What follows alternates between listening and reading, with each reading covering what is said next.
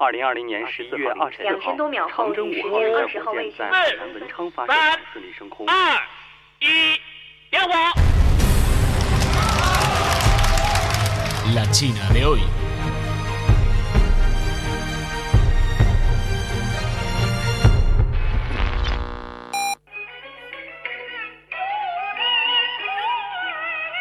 Una ventana abierta para conocer una China en movimiento.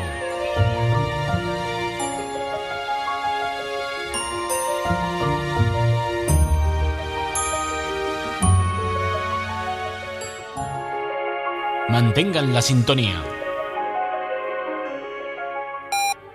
山河之秀，人文之美，尽在美丽中国。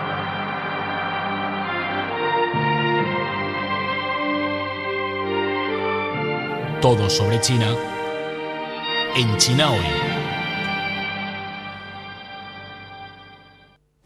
Hola amigos, bienvenidos a una nueva edición de la radio visual de China hoy. Soy la presentadora Liliana Yangzhe y hoy también tenemos nuestro amigo Shanti. Hola Liliana, un saludo para todos los radio oyentes. Como siempre, un placer estar aquí para compartir unos minutos contigo y con todos nuestros amigos. Shanti y yo acabábamos de regresar de un viaje a la región autónoma uigur de Xinjiang, ¿no? Así es, realizamos un recorrido muy completo para conocer de cerca pues la realidad y la vida de las personas en Xinjiang. Acá en este recorrido pues vimos muchos aspectos de la vida, ¿no? Así que probablemente necesitaremos varios programas para tratar estos temas. De acuerdo. Pues en el espacio de hoy vamos a tratar del tema de la salud pública. Bueno, sobre la salud pública, decirle a nuestros amigos que visitamos un hospital en Kashi, en Kashgar. Aquí vimos las instalaciones, tomamos fotos, videos, entrevistamos a varias personas del hospital y bueno, antes de eso también tuve una experiencia inolvidable muy relacionada con los servicios sanitarios. Así que si quieren saber los detalles, no se vayan y quédense con nosotros hasta el final. Ahora, en relación con la salud pública y sobre este hospital que visitamos, creo que sería bueno hablar un poco sobre los detalles de la situación general del hospital. De acuerdo. Eh, primero voy a hablar algo eh, sobre el hospital que visitamos. El, eh, el, hospital que visitamos se llama el Hospital del Poblado Shanmalebage. Uh, que quiere decir en uigur la huerta donde sobra la brisa. Un nombre muy bonito, ¿no? Un nombre muy, muy sí. hermoso, ¿sí? Y, y, el poblado abarca una superficie de 15 kilómetros cuadrados. Entre los más de 31 mil habitantes, los uigures ocupan un 85%. Y este hospital fue construido en el año 1956. Sí, ya hace muchos años y tiene una superficie de más de 3 kilómetros cuadrados. El país también invirtió uh, 3,5 millones de yuanes para que el hospital adquiera los equipos médicos. De acuerdo, y en cuanto al, al personal sanitario, ¿cuántos médicos hay en el hospital? En total 88 y todos son muy profesionales y muchos han tenido la oportunidad de estudiar en las grandes ciudades tales como Shenzhen o Urumqi, etc. Y el hospital se encarga principalmente al tratamiento, la sanidad e higiene, eh, el control y la prevención de la epidemia y el examen médico. Y Sandy, ¿puedes explicar uh, a nuestros internautas cómo son las instalaciones y los equipos médicos del hospital? Por supuesto.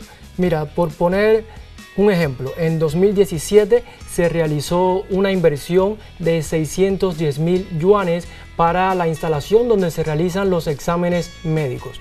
Por eso ahora esta instalación cuenta con nuevas salas y equipos modernos para hacer todo el diagnóstico requerido.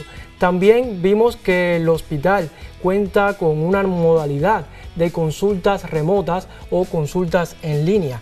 Esto pues amplía y mejora la calidad del, del servicio, sobre todo para aquellas personas que viven en áreas remotas. Pues en este caso las personas no tienen que ir a una consulta presencial, sino que pueden desde su localidad pues hacer una consulta con el médico. En general hemos visto un desarrollo acelerado en relación a la salud pública en Xinjiang. Anteriormente pues los hospitales solo estaban en algunas ciudades y ahora hoy en día pues ya Xinjiang supera el promedio nacional en cuanto a lo que es el número de médicos y el número de camas por cada mil habitantes.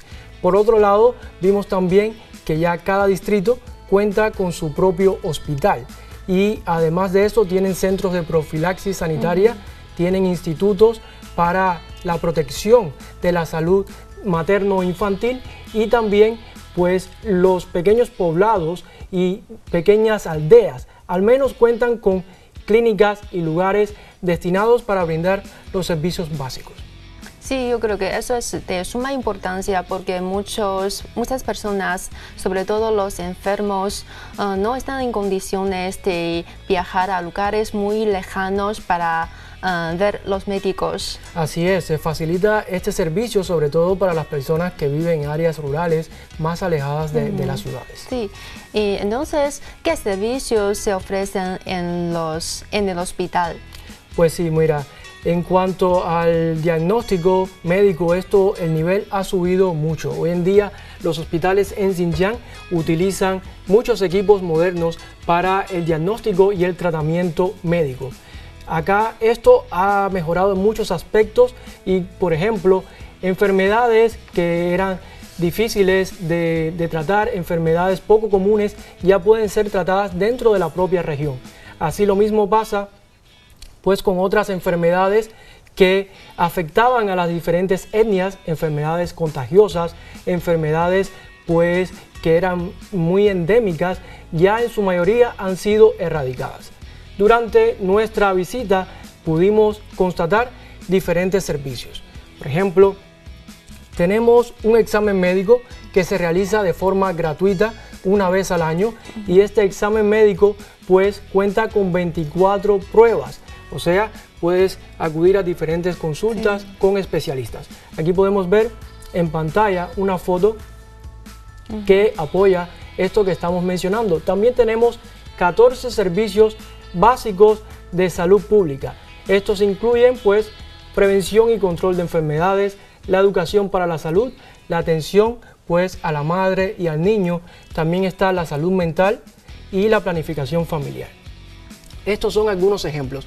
También hay algo que hay que destacar, que las personas, sobre todo las personas que viven en zonas rurales, pues solo necesitan pagar un 10% del importe luego de recibir el tratamiento. Primero se recibe el tratamiento, el diagnóstico y cuando las personas ya reciben esto o son dados de alta del hospital, pagan un 10% o menos, incluso para personas que tienen menos ingresos. Y también el caso de los niños y las mujeres tienen pues servicios más personalizados, sobre todo las mujeres embarazadas. Sí, de acuerdo. Yo creo que el examen médico eh, anual ayuda al pueblo a descubrir los problemas de salud lo antes posible y eso contribuye a mejorar la calidad de la vida y también la salud del pueblo. Yo creo que sí, nosotros decimos es mejor prevenir que tener que curar. Eso es. ¿Y cómo son los medicamentos que se ofrece en el hospital? ¿Son muchos? En, hospital, en el hospital tienen una lista de más de 250 medicamentos. Estos 250 medicamentos pues cubren las necesidades básicas, las afecciones más comunes de los pacientes del hospital. Pero además de esto, pues eh, las personas que tienen enfermedades crónicas, digamos como diabetes, pues cuentan con un subsidio adicional de 2.500 yuanes al año. También pues las personas eh, disfrutan de creo unos más de 280 medicamentos que pertenecen a la medicina tradicional china y más de 60 tipos de medicina uigur. Además de esto, las salas de masaje, acupuntura son muy populares entre los pacientes y estos servicios también los oferta el centro.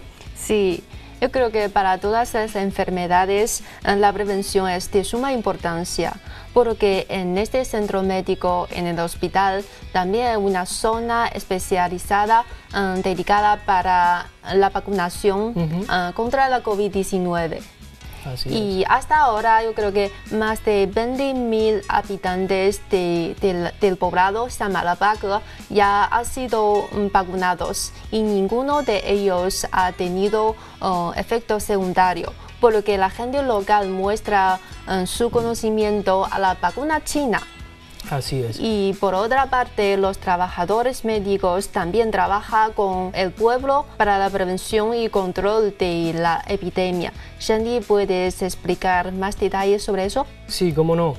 En el caso del control y la prevención de epidemias, pues hay un equipo especializado que se encarga de, este trabajo y también de las pruebas de ácido nucleico. Por ejemplo, hay diferencias entre, entre distintos grupos. En el caso de las personas que están más expuestas al virus o tienen un mayor riesgo, como los médicos, pues tienen que realizar este examen cada tres días. Otras personas pues lo realizan de forma semanal, cada 14 o 28 días.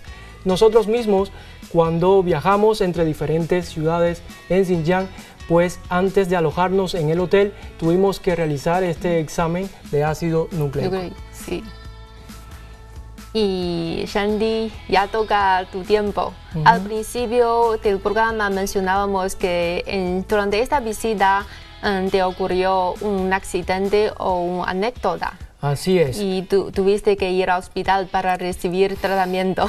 Así es. Bueno, durante mi visita al desierto en Hetien, pues un caballo se volteó y me pateó. Fue algo muy rápido, yo traté de esquivarlo, pero el caballo fue más rápido que yo y bueno, me causó un trauma en la rodilla y en el muslo izquierdo.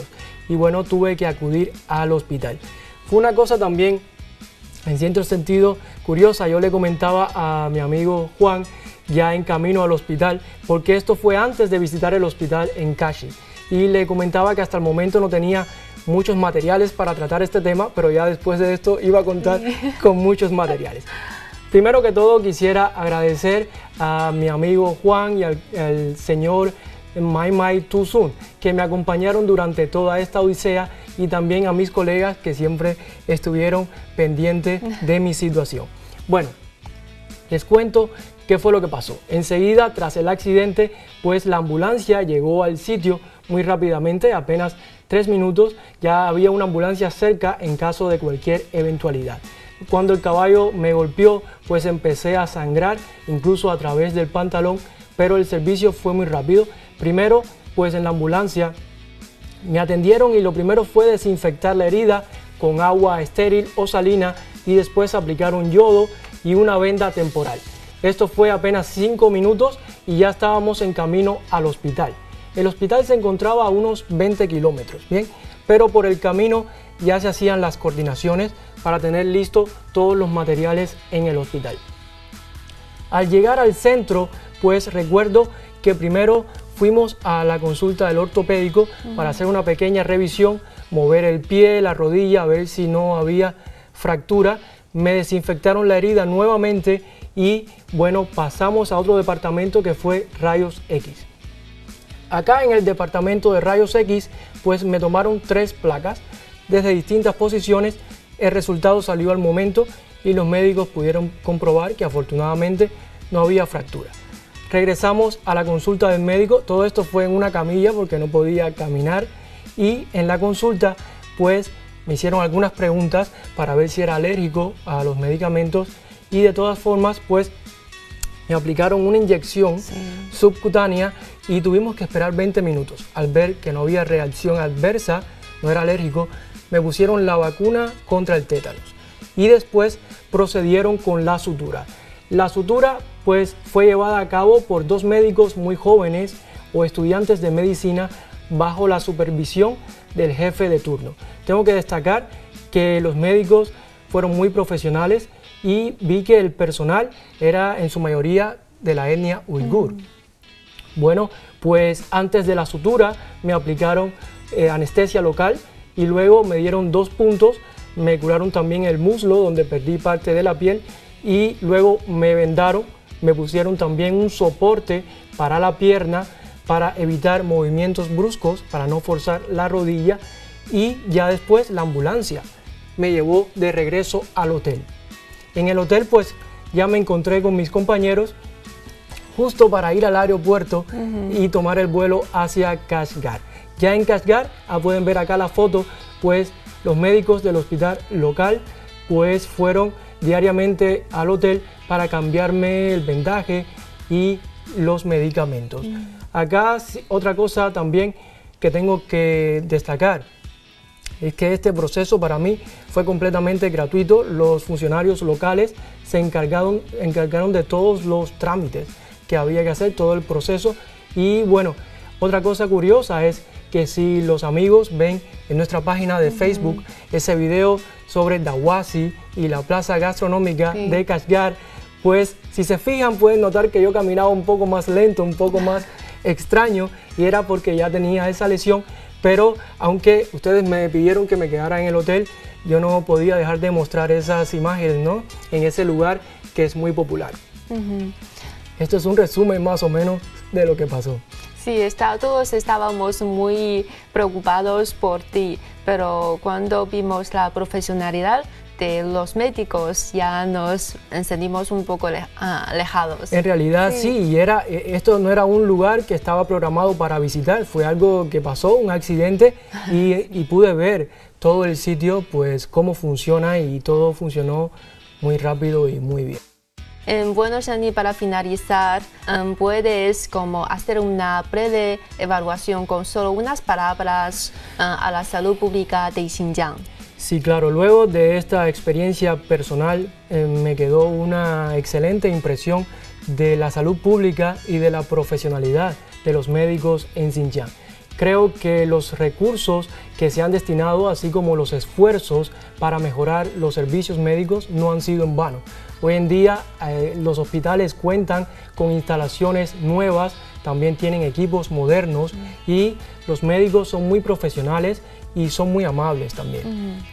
Solo eh, antes de finalizar, quisiera agradecer nuevamente al personal médico, a todos los funcionarios locales, a mis compañeros de trabajo por la ayuda y por toda la preocupación constante sobre mi estado de salud. Muchas gracias. Shandy. Y tiene que cuidar de la salud. Así es, así es. Bueno amigos, con todo esto nos despedimos con ustedes. Cualquier duda o sugerencia no se olviden dejar sus comentarios. Muchas gracias por su atención y nos vemos en el próximo espacio. Chao. Chao.